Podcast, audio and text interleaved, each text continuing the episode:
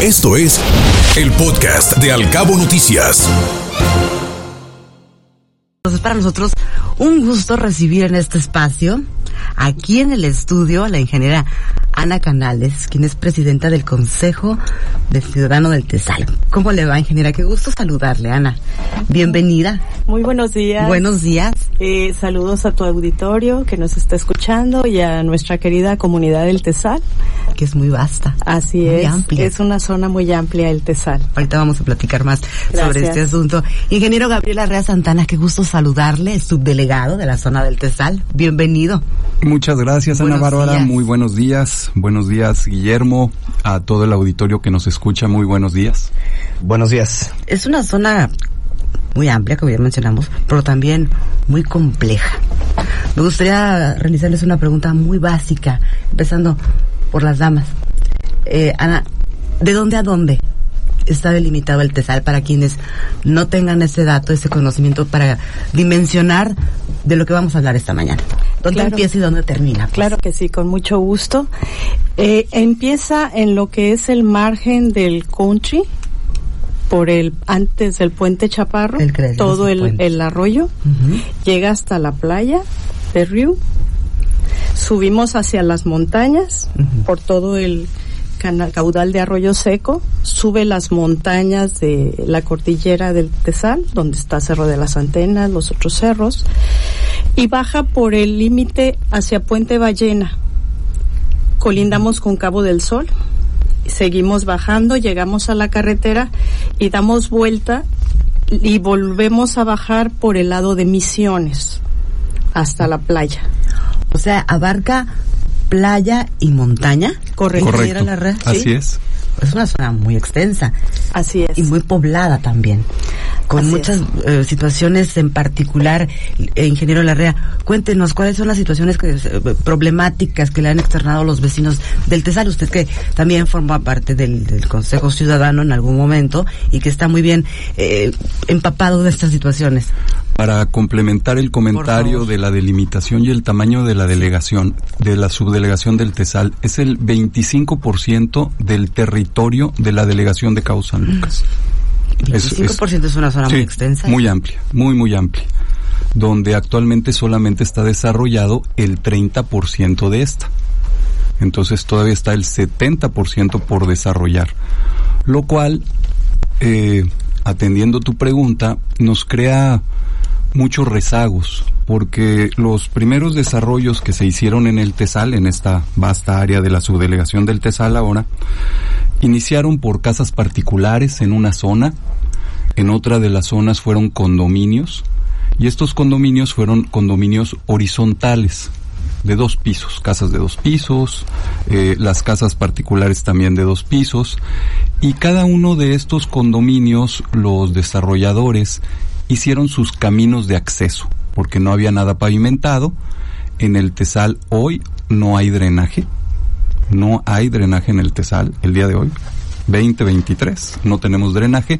Cada uno de los condominios y de las casas eh, debemos de tener nuestra planta de tratamiento de aguas residuales y manejarla a costo nuestro y con el agua producto pues regar áreas verdes, ¿no? Esa es la, la vida de, de hoy en el Tesal. Estos condominios que iniciaron hace entre 20 y 15 años hicieron sus caminos de acceso.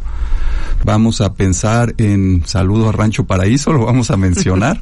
Esta calle de acceso la hicieron ellos al desarrollarla. Después eh, otra calle que sale de ahí, que es otro saludo para Punta Arena. Ellos hicieron su camino de acceso. Y los demás que han ido construyendo, hablando de estas dos calles que construyeron los desarrolladores, todos han utilizado la misma vialidad, pero no fueron vialidades hechas para el tránsito y el tráfico que tenemos hoy, por lo cual se dañan eh, cada semana. Hay hoyos nuevos, eh, no es el ancho necesario, y, y así han ido creciendo los desarrollos. Cada, cada, nosotros lo vemos así, yo lo veo así, es mi manera personal de verlo. Cada nuevo desarrollo que se autoriza, si no es condicionado a dotar de infraestructura, nos manda a un rezago urbano. O sea, sale un nuevo Totalmente. desarrollo y Claro. nos manda a rezago urbano. En, en todos los sentidos. en el vial, en la movilidad, en el agua, ¿no?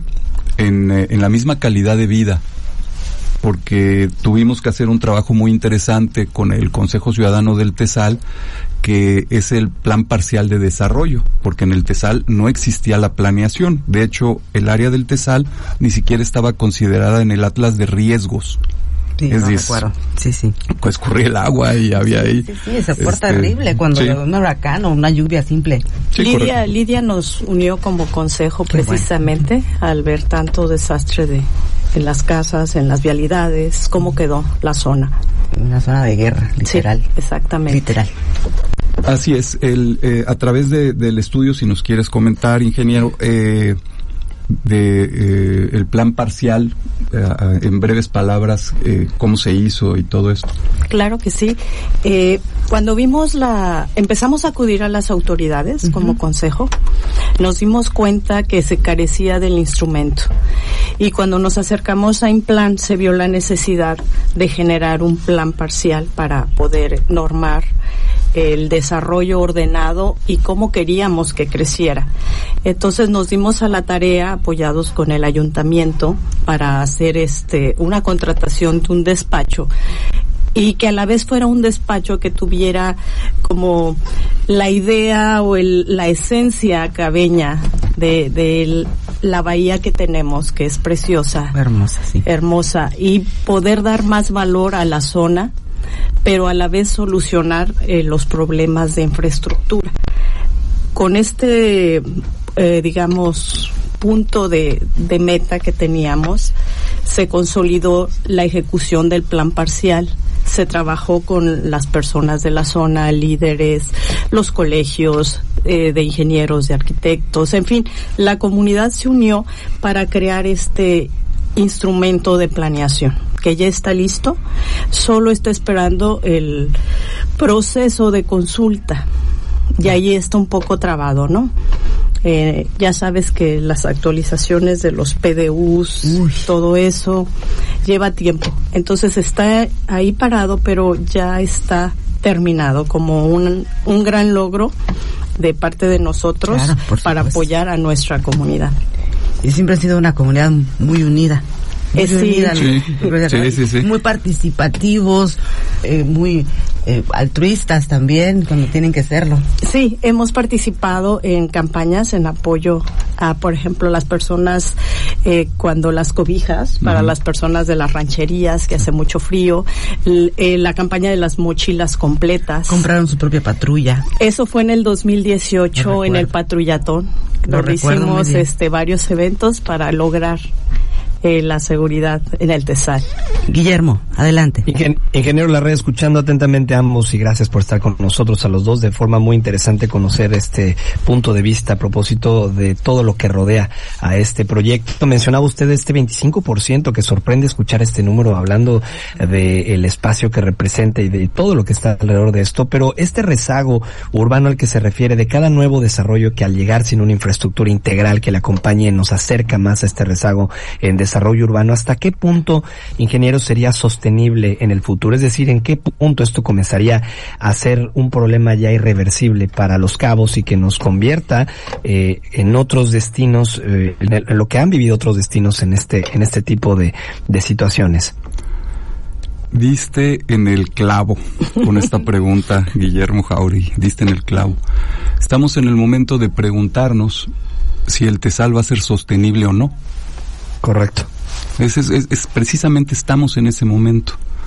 Si tenemos un camino de acceso, porque no es una calle, y ayer lo veíamos con unos vecinos de Ventanas, saludos a Ventanas en todas sus fases, eh, ese camino de acceso que tienen a los condominios eh, lo hizo el desarrollador. Y es un camino muy angosto, sin una banqueta hecha, sin alumbrado, y se autorizan 400 unidades condominales más en ese acceso.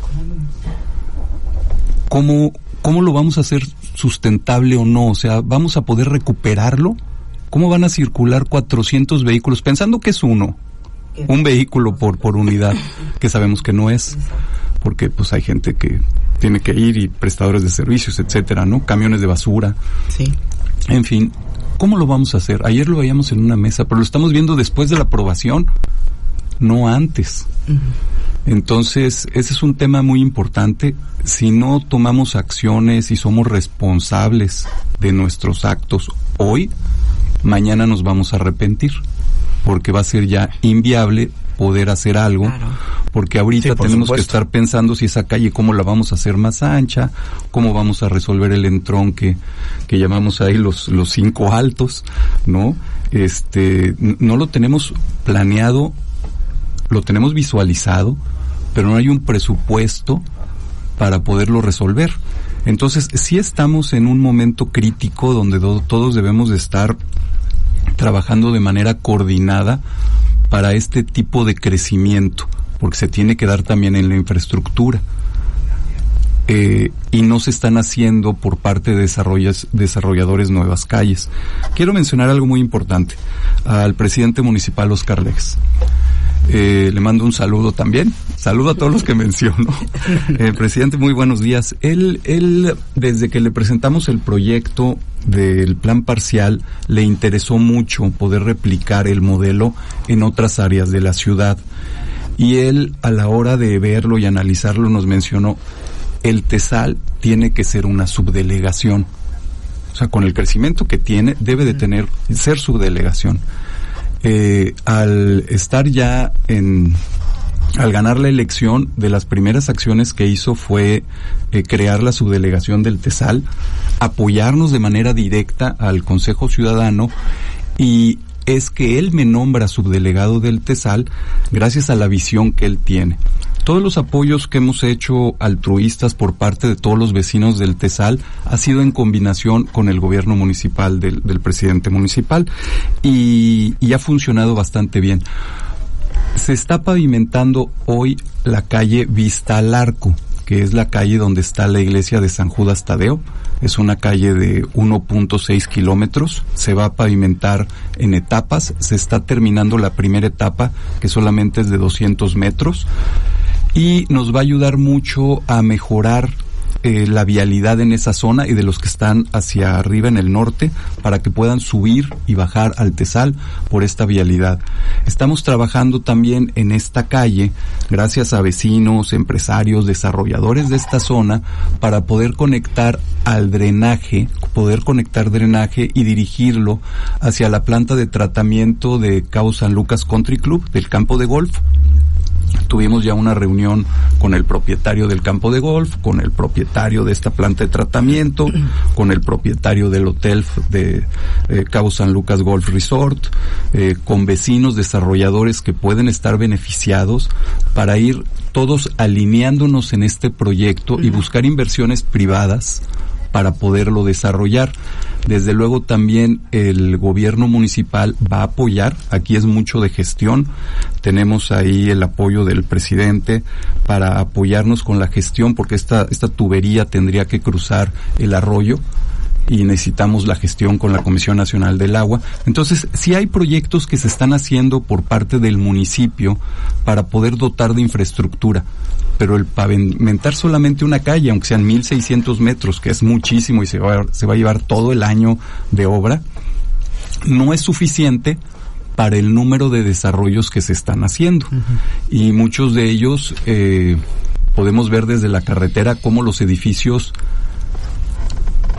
crecen y se tapan la vista unos a otros. Sí, sí, sí. ¿No? y, y eso no es bonito visualmente déjate del que vive ahí. Desde la carretera no es bonito visualmente cómo se, se van tapando la vista unos a otros. Entonces, es, es ahí donde tenemos que planearlo todo de manera más coordinada.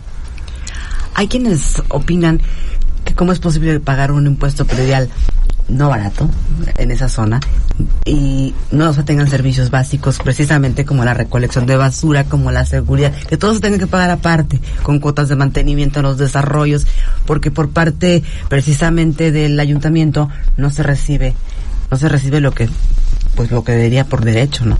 Fíjate, Ana Bárbara, que hicimos un ejercicio durante la ejecución del plan parcial precisamente encaminada a ver si el pago de prediales, qué tanto alcance tenía como para contrarrestar infraestructura. Y la verdad es que no da. Aún pagando todos el 100% del predial en la zona del Tesal, se requiere inversión muchísimo más alta para poder este alcanzar el grado óptimo.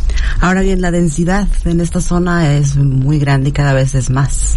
Con tiendas de autoservicio, con iglesias, con escuelas, con más desarrollos, como lo mencionaba. Eh, el flujo vehicular también aumenta muchísimo en esa zona, en esta zona en particular. Eh, ¿Qué se va a hacer al respecto, sobre todo para contrarrestar el, el número de accidentes, el, de atropellamientos que hemos tenido muchísimos Eso- desafortunadamente? Eso nos movilizó. A fines de 2018 hubo muchísimas muertes muy impactantes en la zona de la curva de Costco. No Sí. sé si recuerdas. Sí, claro. E hicimos una caravana vial en enero de De acuerdo. 2019. Se este, pudo conjuntar a Protección Civil, a Policía Federal de Caminos y a todos los interesados para poder hacer este un trabajo de análisis sobre ese punto que se considera como rojo por el- la gran cantidad de muertes.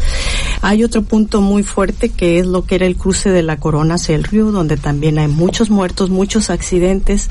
En fin, o sea, es el pan nuestro de cada día, los accidentes, además con, con pérdida de vida humana Desafortunadamente. sí. desafortunadamente. A raíz de eso tratamos de bajarle la velocidad. Esa era nuestra primera intención, bajarle la velocidad a la zona del Tesal. El Tesal Challenge era para poder reducir y que concientizar a nuestra ciudadanía de que le bajara, porque ya es una zona urbana, Ana Bárbara. Sí. Ya, hasta el puente Ballena es donde terminan laterales y ya pudiera como entenderse como la ET4 que, que es, pero el primer tramo realmente es una calzada para su uso. No, por ahí nos desplazamos todas las personas que vivimos en el Tesal, no una vez al día, muchas. Y aumenta el riesgo. Se planeó ahí hubo un trabajo muy interesante con Implan, eh, la mesa del FOIS, eh, los colegios de ingenieros y arquitectos. Y Canaco participó, soy consejera de Canaco, saludos a Canaco. Salud. Este, para conseguir un paso semisubterráneo con el propósito de salvar vidas, Ana Bárbara. Qué importante. Eso era. Eh, se terminó, se culminó ese proyecto, está ahí en FOIS. Se pudo lograr el visto bueno de CCT, porque es una parte es importantísima y que para el apoyo, para participar y para generar las terracerías necesarias. Desgraciadamente se paralizó y no, no obtuvo el, el visto bueno para, jamás lo pude entender cómo puede ganar el punto de vista comercial de que llegue más rápido al aeropuerto, de que se vaya a ver fea la carretera, contra el salvar una vida. Es impactante. Ingeniero Larrea, adelante. Pues sí, es de, es de no creerse. Este paso semisubterráneo cumple con todo. De hecho, la ley de movilidad federal ya no acepta, no es, eh, no hay puentes peatonales, todos son pasos a nivel o semisubterráneos. Este era uno semisubterráneo, no afectaba la vista de nadie, eh, iba a funcionar muy bien, pero sí, hay intereses que no lo ven o la falta de interés, que es la otra, ¿no? Porque es bueno, a lo mejor no pienses mal, pero bueno, la falta de interés en apoyar el proyecto eh, es, es ahora y lo vemos que dentro de los proyectos que está planteando la Secretaría de Infraestructura, Comunicaciones y Transportes, antes SCT, no considera ningún paso peatonal en la zona del Tesal que estamos comentando. No, escuchábamos hace un momento en, en voz del representante de la Secretaría de Infraestructura, Comunicaciones y Transportes que simplemente no había dinero, ¿no? Sí, pues Que no hay presupuesto para Pues, eso. n- no hay dinero, pero puedes tener el proyecto y ahí tenerlo provisionado, señores. Este es el proyecto Sí. que es muy importante, hace falta. Por eso a veces es la falta de interés, ¿no? Donde, ¿dónde estamos los ciudadanos? Eh, y en la mesa de movilidad debe de ser una de las prioridades. Hoy, cruzar la carretera aquí frente a donde estamos Es jugarte la vida. es un desafío de vida o es. muerte. Sí, te juegas la vida. un desafío de vida o muerte y lo tienen que hacer muchas personas todos los días y varias veces al día, Por supuesto. porque a veces trabajan de un lado, pero la tienda de conveniencia está enfrente de la carretera y tienen que cruzar para comprar sus alimentos, su refresco, así. Y eso es de todos los días. Y cuando vamos en los vehículos no bajamos la velocidad. Vemos a la gente en el camellón para tratando de pasar, no bajas, no pones las preventivas, no hay cuidado por, por nuestros seres humanos.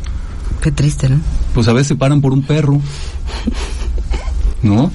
Pero cruza la gente y no carreolas, turistas con maletas, despistados que van al supermercado, que se cruzan los turistas de los hoteles que están en la carretera para ir al supermercado. Y digo despistados porque no deberían de hacerlo, están jugando la vida. No, y lo tuvimos aquí hace una semana, Ana Bárbara, aproximadamente una persona fallecida justamente afuera de las instalaciones de aquí de Cabo Mil. El domingo, para ser exactos. Sí, que señora pierde la vida aquí enfrente. Así es, ¿hasta cuándo, no? Este paso semisubterráneo iba a servir de modelo para replicarlo en la zona del Tesal en varios puntos rojos que tenemos ya precisamente detectados. Uno de ellos es este, enfrente de Cabo Mil. ¿Seguirán empujando ese tipo de proyectos? Tenemos, tenemos, que, eso es obligación. No hay más, este, nos queda a nosotros seguirlos empujando, convencer, a, a, las, a los servidores públicos que están en la toma de decisiones para que lo incluyan y ver dónde es más prioritario, ¿no? Si los que ya se decidieron bajo X análisis o estos, porque aquí no tomaron en cuenta ninguno. Y, y, me refiero a la zona, ¿eh? me estoy refiriendo a la zona aquí del Tesal, pero sí es importante que todos tomemos conciencia de que esto va a ir en aumento cada vez va a haber más tráfico, cada vez va a ser más lento. Muchos dicen de que bueno, que no circule por aquí el transporte pesado. El transporte pesado ya se va hoy por el libramiento, por lo mismo. Allá están los trailers que llevan el combustible al aeropuerto. Tenemos un aeropuerto donde llegan millones de personas al año y hay que trasladarlas. Entonces se necesita transporte para hacerlo y esto es parte del tráfico que tenemos llegan cientos de aviones o miles de aviones al año y necesitan cientos de litros de combustible para desplazar esos aviones y van a seguir transitando.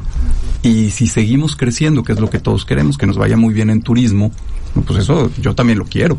Por supuesto. Pero tenemos que pensar en qué acciones tomamos de planeación para corregir el rumbo que hoy tenemos y pueda circular un mayor número de personas por esta carretera por el libramiento y por lo que se había planeado que se ha dejado de platicar en el eje el eje interurbano que ya casi no se menciona y que creo que es muy necesario para la ciudad. Al ritmo que ha estado creciendo Cabos eh, es necesaria invertir en esa infraestructura también, porque al turista, qué bueno que vienen más hoteles, vienen más turismo, pero necesitamos tener servicio, más la gente de apoyo detrás de la atención al turismo. Necesitamos poner ahí la, la visa y tener inversiones realmente fuertes en ese sentido, no seguir este dependiendo de solo la carretera para llegar a un punto. Claro, por supuesto. colapsa con cualquier este mínimo accidente. Simplemente cuando dan mantenimiento a los camellones, ya se pone un cuello de botella espantoso. ¿Qué, ¿Qué pasó? Accidente otra vez. Estamos como como que forma parte del paisaje ver esos cuellos de botella, esos embotellamientos tan horribles ya. Pero no debemos acostumbrarnos a eso. Pero ya es parte del paisaje cotidiano y del accidente todos los días. Así es. Todos los días a cualquier hora. Sí, y hay unos trágicos y hay otros que son accidentes menores y los coches están detenidos ahí por tres, cuatro horas. Así es. Y por eso era la, justamente la pregunta. En un momento y se empieza a ver ya, tengo que decirlo, que nos empieza a rebasar, a sobrepasar en todos los sentidos y evidentemente esto en unos cuantos años, si no se toman acciones, y lo digo, integrales, se verán entonces las consecuencias, ingeniero. Así es, Guillermo, así es, tenemos que tomar acciones ya, estar todos coordinados, todas las áreas, todos los sectores, este, gubernamental, social, todos debemos de, de estar en una mesa conversando y todos tenemos que aportar algo para que esto funcione y la sociedad unida más que nunca. Queremos agradecerles muchísimo su presencia esta mañana. De verdad, muy interesante esta charla con ustedes. Muchas gracias, ingeniera Ana Canales. Pues muchísimas gracias y aquí seguiremos desde el Consejo trabajando en pro del TESAL. Seguiremos platicando más Gracias. adelante. Ingeniero Larrea, como siempre, un placer. Ana Bárbara, Guillermo, muy agradecido. Un saludo a todos, excelente fin de semana. Igual para ustedes. Escuche Al Cabo Noticias de 7 a 9 de la mañana con la información más importante de los cabos, México y el mundo por Cabo Mil Radio 96.3. Siempre contigo.